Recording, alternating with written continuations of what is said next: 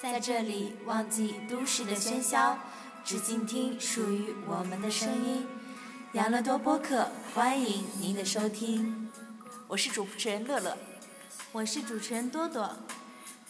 今天我们将与大家一起来聊一聊我们旅途中的那些事儿，来谈一谈我们的心得与体会。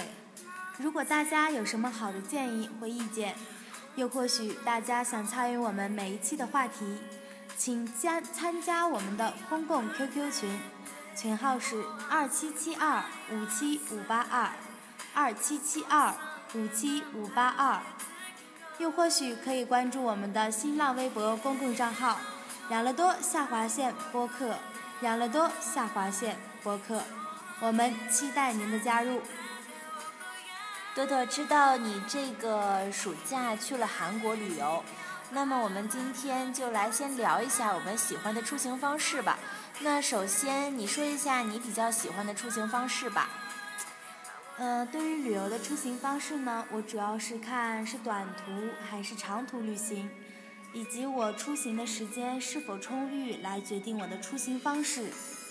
那通常呢，如果出行时间充裕的话，我是比较喜欢乘坐火车的，虽然很多人觉得火车比较慢，而且人很多，出门坐火车的话会比较不方便。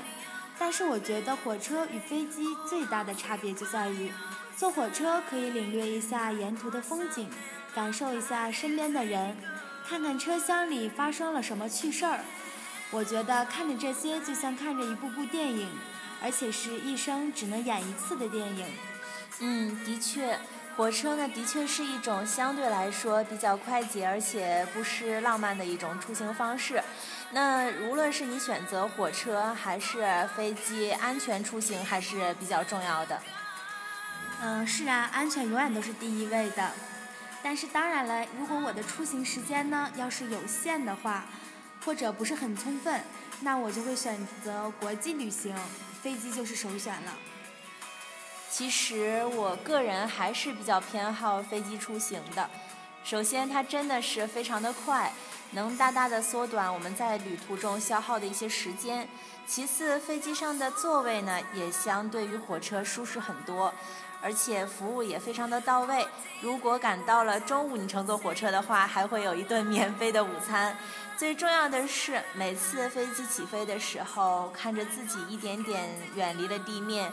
接近天空，就有种在进行奇妙探险之旅的感觉，又新奇又刺激呢。但是其实我们刚刚都忽略了水路这个选项。我觉得如果大家要是不晕水的话，其实轮渡也是一种很奇妙的交通方式。咦，多多，旅行的时候你是喜欢自己一个人呢，还是和朋友家人一起出去呢？其实一直以来呢，我都很想来一次真正的一个人的旅行，因为我觉得呢，一个人旅行的话是需要勇气的。一个人面对陌生的环境，一个人走陌生的路，这些呢都是需要很大的勇气和很强大的心脏来支撑的。是的，是的，是的。但是如果有机会的话呢，我还是很想尝试一次的。那乐乐，你又比较喜欢什么样的方式呢？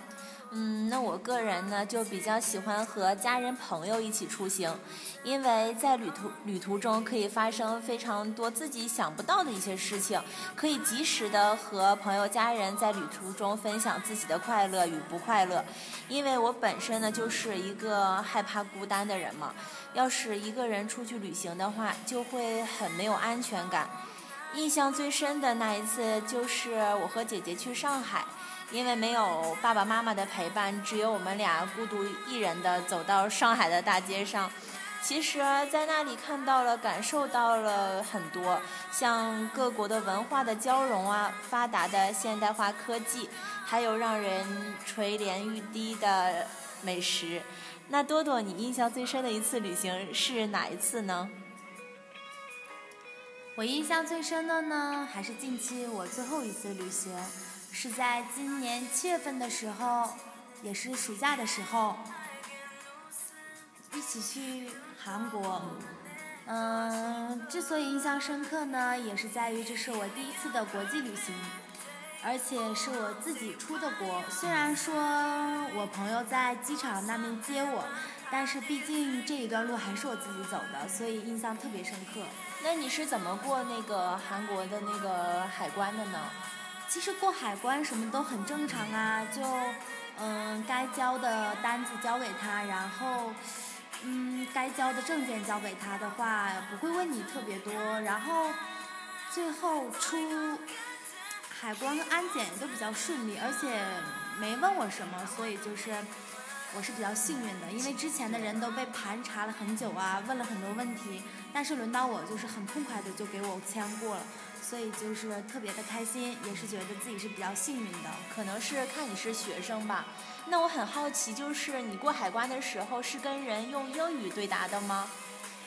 嗯，这个因为他当时是真没问我问题，所以我也不知道他要是问我了会用英文还是韩语。那直接你就交单子那种，然后就让你走了，就盖章。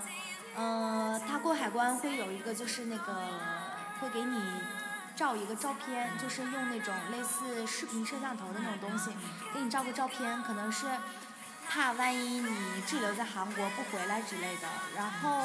别的我也没做什么，然后交了个单子，那个照片也是每个人都要照的。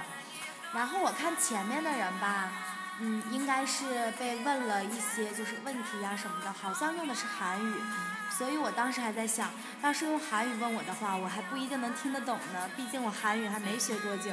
就是韩语，你要是去的话，你才刚刚学了两个多月。那你自己一个人去韩国，你觉得语言是一种障碍吗？在语言不通的环境下，你会不会害怕呢？嗯，因为我从上学期就开始一直学习韩语。虽然不会的太多，但是也略知一二。而且我朋友不是还在那边接我嘛，所以也没有特别担心。但害怕呢还是有的。去之前一直担心出什么状况自己没有办法应对，不过踏出去那一步就好了，而且一切都很顺利。嗯。那你跟大家分享一下你出国的一些小贴士吧。根据你的经验，看看能不能给大家一些有用的知识，一些应该注意的事项。嗯，我觉得呢，出国前必须准备好的就是护照和签证了。订飞机票的时候，最好不要赶在出行高峰期，而且很多网站呢都会不定期的有五折以下的飞机票，会有打折的活动。例如去哪网呀，或者携携程网都会有，而且安全很有保障。大家可以在出行前两个月就关注一下动态。至于行李呢，最好不要带一些国际航班的违禁品，不然到时候被扣下就会比较麻烦。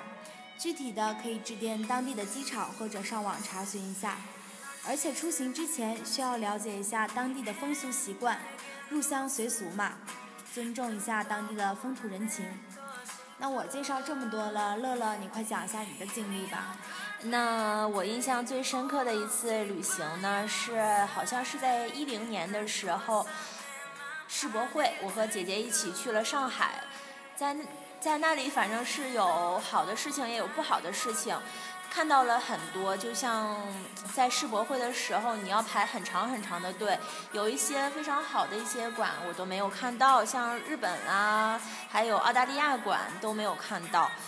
嗯，但是遇到不愉快的事情，就是在那个上海的那个外滩，我遇到了小偷，真的是看到他一个是一个团伙，然后把我的钱包还有手机，然后给我抢走了。但是幸好我姐姐发现的比较及时，而且外滩当时外地人也比较多，然后就帮我们抓到了。但是现在想起来还真是心惊肉怕。你说在外地本本来就是一个人，就是非常的害怕了，还遇到这样的事情，人生地不熟的，而且确实，要是我遇到这样的事儿，估计也会比较惊慌失措。而且还是新疆人，而抱的是一个小孩儿。带着小孩一起去作案，我觉得这应该是对小孩的启蒙教育有非常大的影响。我觉得希望还是，嗯，也出行的时候还是注意一下比较好，把自己的一些重要的东西都放在手边，不要因为拍照啦什么的，然后就不注意旁边的一些人。毕竟呢，我觉得中国是一个人口基数非常大的国家，嗯，什么样的人也都有。然后不管是去上海呀，还是去别的国家旅行，像这样的事儿都是不可避免的。我觉得最重要的呢，大家还是应该就是注意一下，注意一下，对对对，然后多在自己身上下一点功夫啊，多做一些安全措施，这样就不会到时候丢东西了，然后那么后悔莫及。对，就像多多说的，在人人生地不熟的地方，还是多注意一下，多自己上点心。嗯嗯嗯，那我觉得你是不是还跟我提到过？在那里也吃到了不少美食啊！是啊，其实我觉得旅途的时候还有一件最重要的事儿，那就是吃。嗯，就像我比较喜欢吃美食，能吃到美食就是一件幸福的事情了。那可不嘛，吃货我觉得是最容易满足的。确实。嗯，那好了，那现在言归正传。总之，旅途呢可以带给我们一些非常有意义的事情。远远的大于了我们平时生活中所体会到的。旅行中看见的每一寸风景，呼吸的每一缕空气，对于我们来说都是新鲜的。我们在不同的城市、不同的街道遇见不一样的人，听见不一样的事儿，这都会令我们欣喜若狂。那大家要赶紧行动起来呀！去你想去的地方，做你想做的事。看你想念的人，遇你想不到的一些美景，吃你吃不到的一些美食。爱吃的人永远都不会忘了美食。陌生所给人的新鲜感远远大于熟悉的，陌生的事物也常常会给我们一种朦胧感。人与生俱来的好奇心也会让我们更加的乐观，让我们乐于发现，乐于回味。如果你也曾对哪个奇妙的地方充满了向往，充满了好奇，那就立即行动起来吧！给我们一个答案，可以在新浪微博和 QQ 群里面跟我们一起分享你的旅途小心得。而且呢，到现在呢，我想跟大家做一个互动小游戏。到今天为止的节目当中呢，如果有哪位听众朋友发现了我们的口误，或者是我们故意出的一些小错误，可以呢加入我们的微博和 QQ 群，给我们指正出来。如果您答的对的话呢，我们将会有精美小礼品进行赠送。好了，今天的节目就到这里了。在节目的尾声，我们一起来听一首陈绮贞的《旅行的意义》。如果在节目的末尾，你对我们的节目有什么样的想法或建议？如果大家喜欢我们的节目，想及时的收听我们的节目，可以在喜马拉雅以及荔枝 FM 上关注我们，给我们留言，提出宝贵的建议。还可以通过 QQ 群以及新浪微博的公共账号，及时的与我们互动。我们的 QQ 群号是二七七二。五七五八二，微博公共账号养乐多下划线播客，我们养乐多家族期待您的加入。那现在大家就来一起听这首好听的歌吧。希望大家听到我们节目之后，能够去一些自己真正想去的地方，遇到一些自己想遇到的人，说不定还会有一场不一样的奇妙旅程。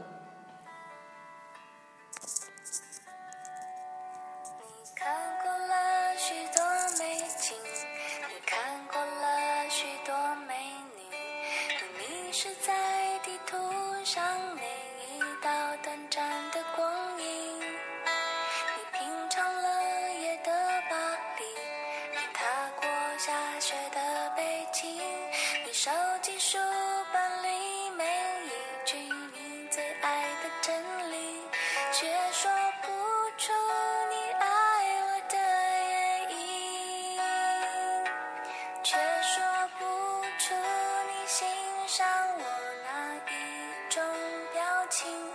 却说不出